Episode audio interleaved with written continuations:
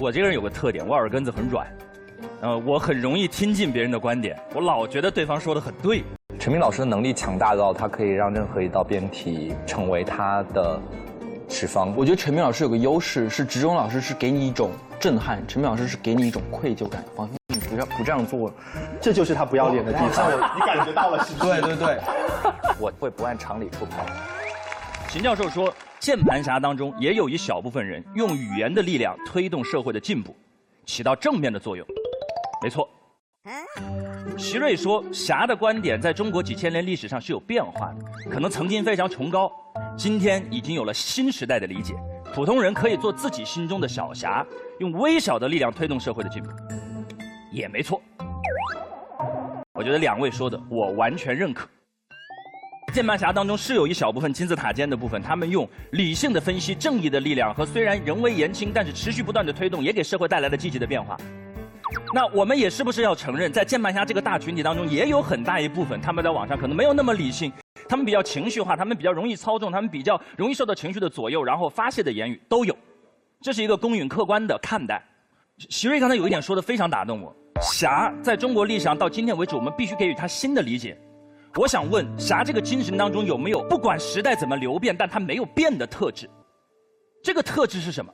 中国语言当中最早出现“侠”这个字，然后下定义的人是韩非子，他写过一本书叫《五度》，他说的那句话叫“侠以武犯禁”，前面还有一句叫“儒以文乱法”。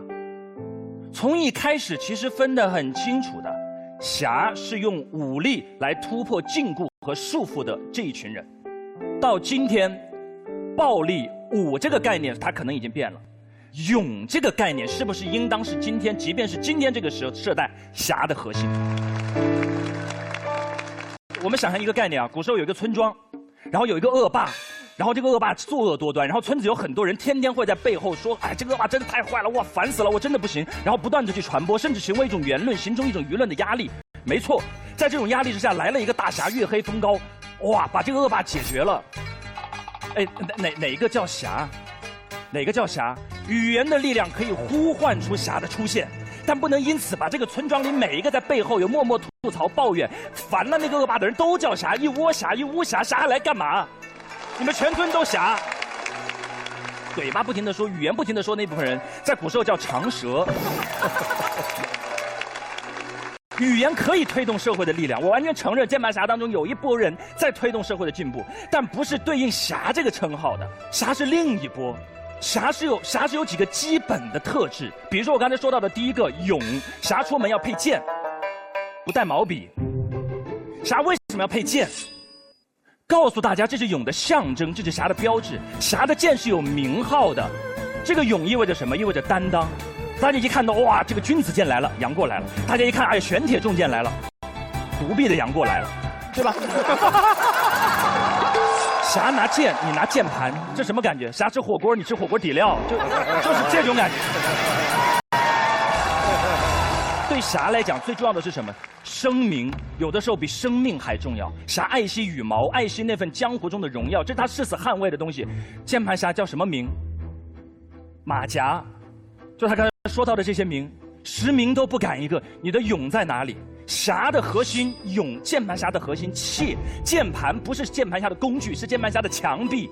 他要躲在那个键盘，躲在那个屏幕后面，他害怕大家看到自己，他害怕大家知道到底是谁在说，谁在骂。哦，这个这个好，这也能叫侠吗？核心特质上有冲撞，核心特质有冲撞，一个在明，一个在暗，一个勇，一个怯。